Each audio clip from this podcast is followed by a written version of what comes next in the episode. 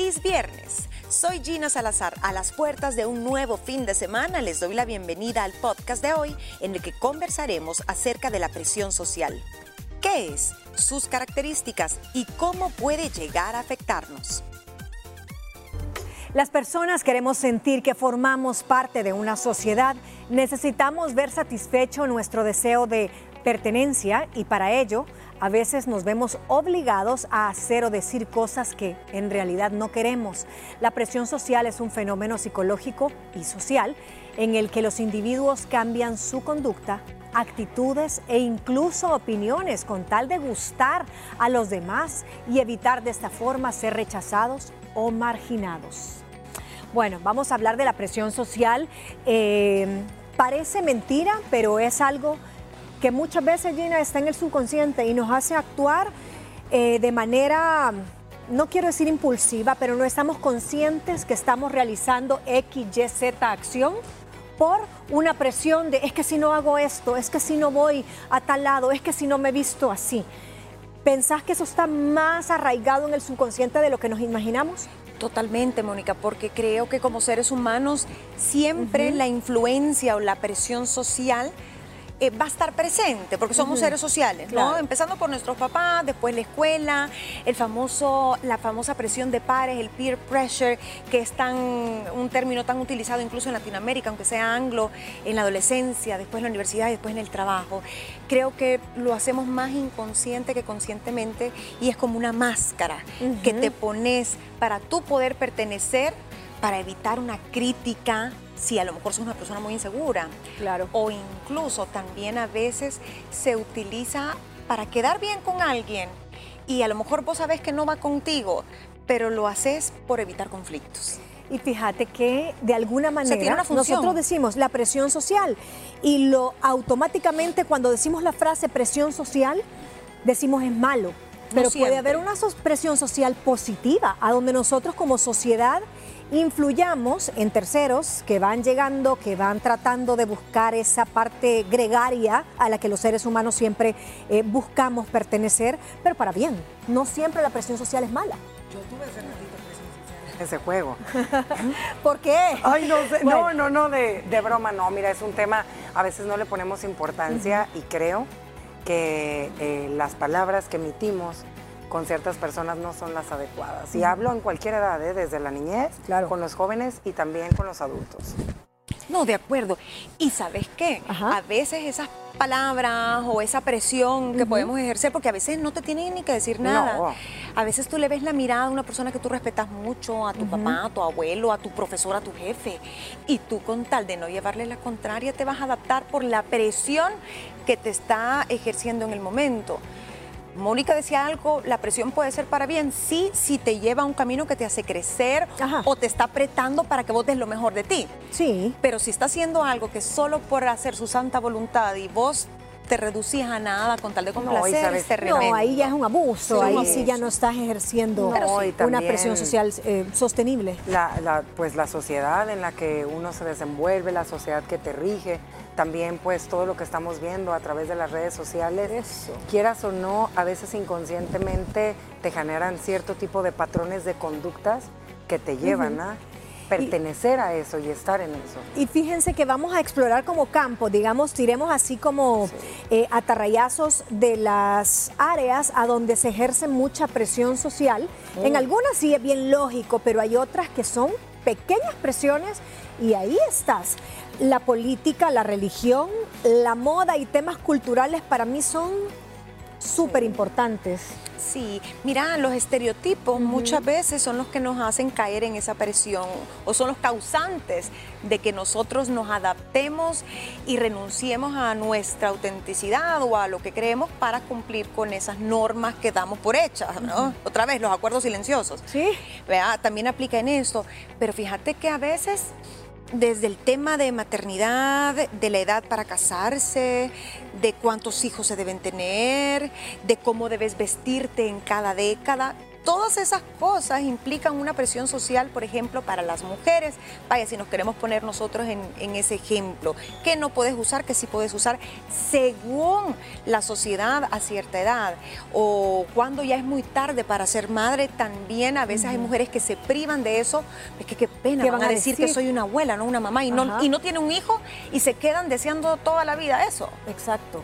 ¿Qué otras áreas, Ana Pao, donde hay presión social y que son tal vez no las clásicas como las que hemos mencionado de, esa presión de la maternidad, de cómo vestirte, sino que pequeñas áreas a donde te presionan, por ejemplo, tú que eres mamá de niños chiquitos, tienes una presión social en grupo o crees que existe una presión social en los grupos comunes de mamás de niños de la misma edad para que la niña vaya con el mismo bolsón, mm. eh, vestida la piñata de tal forma, porque si la piñata no tiene tales estándares o qué van a decir los compañeritos? Sí, Moni, mira, es un tema bastante amplio donde yo creo que presión social ejercemos todos los días y malamente hasta una misma se la llega a aplicar y allí fíjate que es un muy buen ejemplo que tú estás dando y todo también es un bombardeo digital y aquella competencia inconsciente que el mismo consumismo te genera a estar, porque tú tienes que estar ahí para sentir que perteneces, para sentir que te acepten y malamente no es así, pero te lo hacen creer, ¿me entiendes? Aquella presión social porque tienes que ser la, esposa perfecta. Uy, qué mal. Aquellas mujeres que se van de casa y dejan a los hijos muchas horas. No, no, no vaya a ser. Y hay tantas cosas que no nos damos cuenta, que han ido evolucionando, que han ido cambiando, que son parte de las nuevas generaciones de nuestra era. Y ojo, yo no estoy diciendo que sea mal porque depende mucho de cada familia, ¿sabes? Vaya, por ejemplo, cuando tú dijiste un tema cultural, Moni, cuando muchos jóvenes deciden irse a estudiar fuera o te toca mudarte de país, aquella presión social por tratar de, de encajar una nueva cultura, de pertenecer a algo, es, te cuesta. ¿Me entiendes? O sea, y es parte, a veces es difícil, pero tienes que, ¿me entiendes? Porque si no... Pero tenés que, ¿por qué? En el caso, si tú te cambias de país, Moni, pues para poderte adaptar ah, a sus costumbres, a todo tienes que... Por un sentido de pertenencia. Por un sentido, que es lo que dice Gina, de esa manera yo la veo positiva, ¿me entiendes? Sí. Pero siempre hay También un respeto a la cultura de otros lugares, ¿me entendés? que no puedes tú pasar por encima, no, solo de normas comunitarias, sino que de normas sociales y de normas culturales, sobre todo, que tú tenés que, si sos alguien extranjero, tienes que respetar. Ahora, dijiste algo bien eh, curioso y es que muchas veces caemos en, estos estereotipos aún siendo niños, porque nuestros niños en la edad del colegio, cuando más presión ejercemos o se ejerce sobre ellos, son niños y adolescentes, donde estás construyendo tus paradigmas, tus sesgos mentales, y tenemos que tratar de influir para que esa presión social no lo destruya, porque muchas veces es tan fuerte pertenecer a un grupo, eh, vestirte de tal forma, estar en tal colegio que te requiere cumplir ciertos estándares. Entonces, ahora la pregunta, ¿por qué sucede? ¿Cuáles son las causas de la presión social?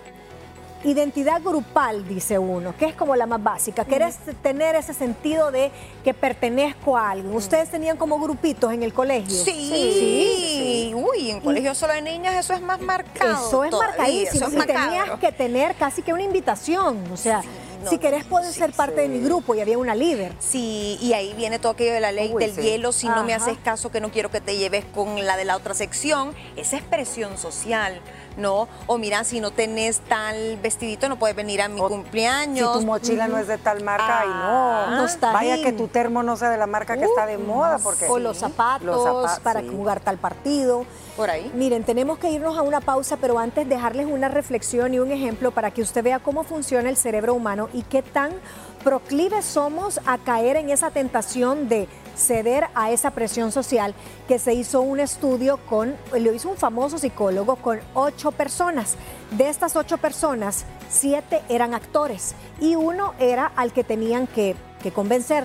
Les hicieron una pregunta básica a todos, básica como ¿de qué color ve el cielo este día? Los siete que eran actores mintieron y decían gris eh, morado grisoso, cuando llegaron al que no era actor, mintió.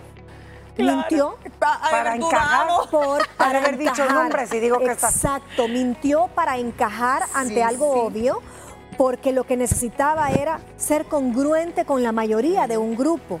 Entonces, ¿hasta dónde nuestro cerebro está predispuesto a mentir en cosas básicas, en cosas obvias, en cosas del día a día?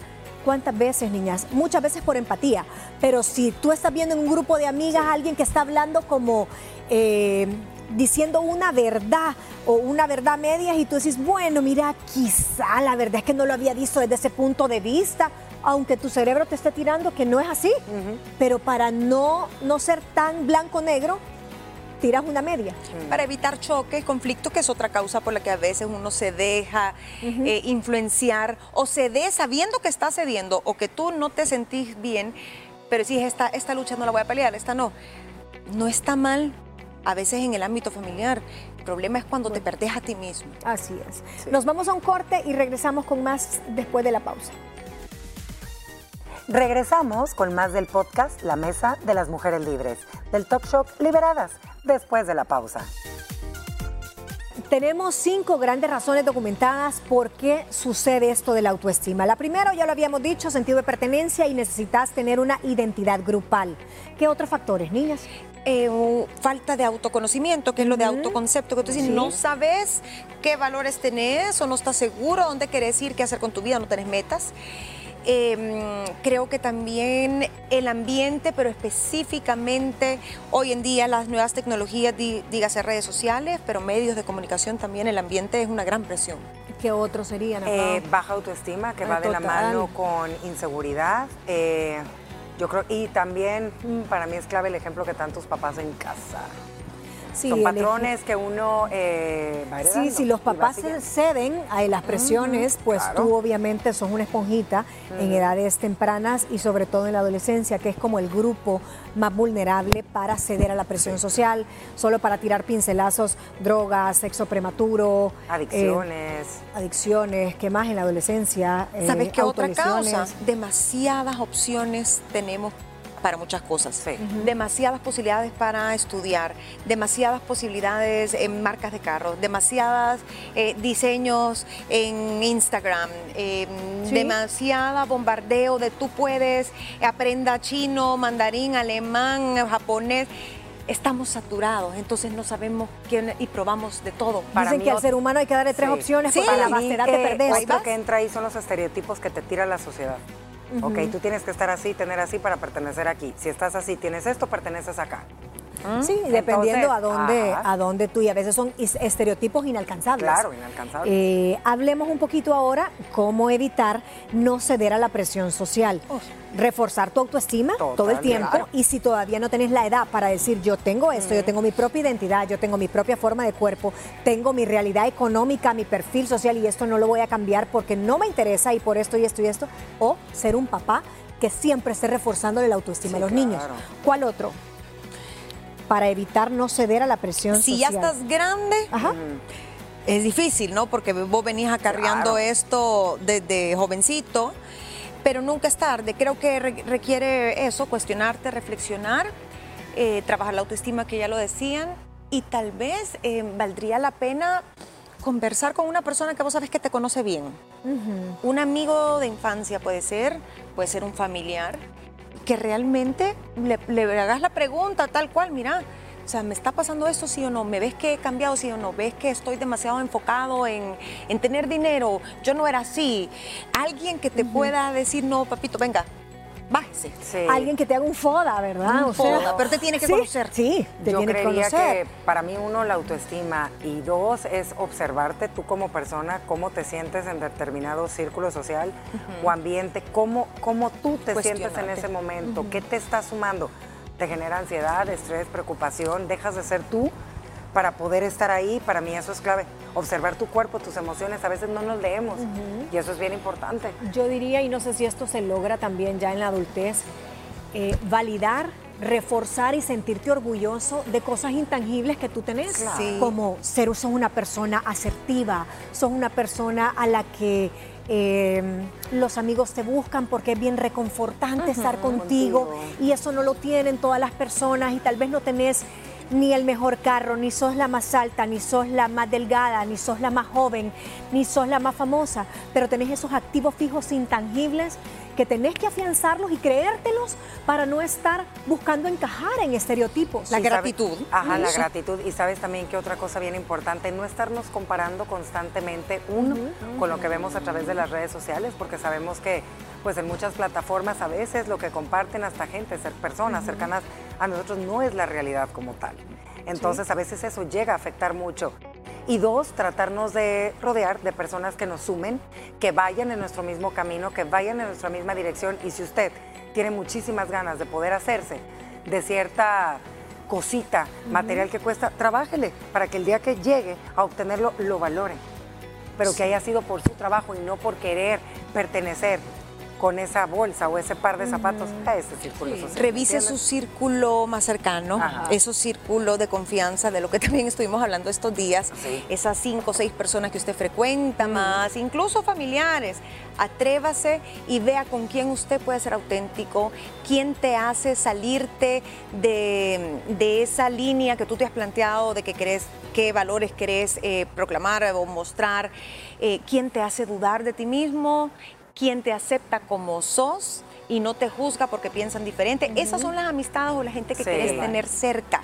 Y la coherencia, Moni. Es bien fácil hacerse este examen de conciencia y decir, ok, yo pienso sobre esto, creo tal cosa. ¿Estoy segura? Sí. ¿Lo pienso porque yo quiero? Sí.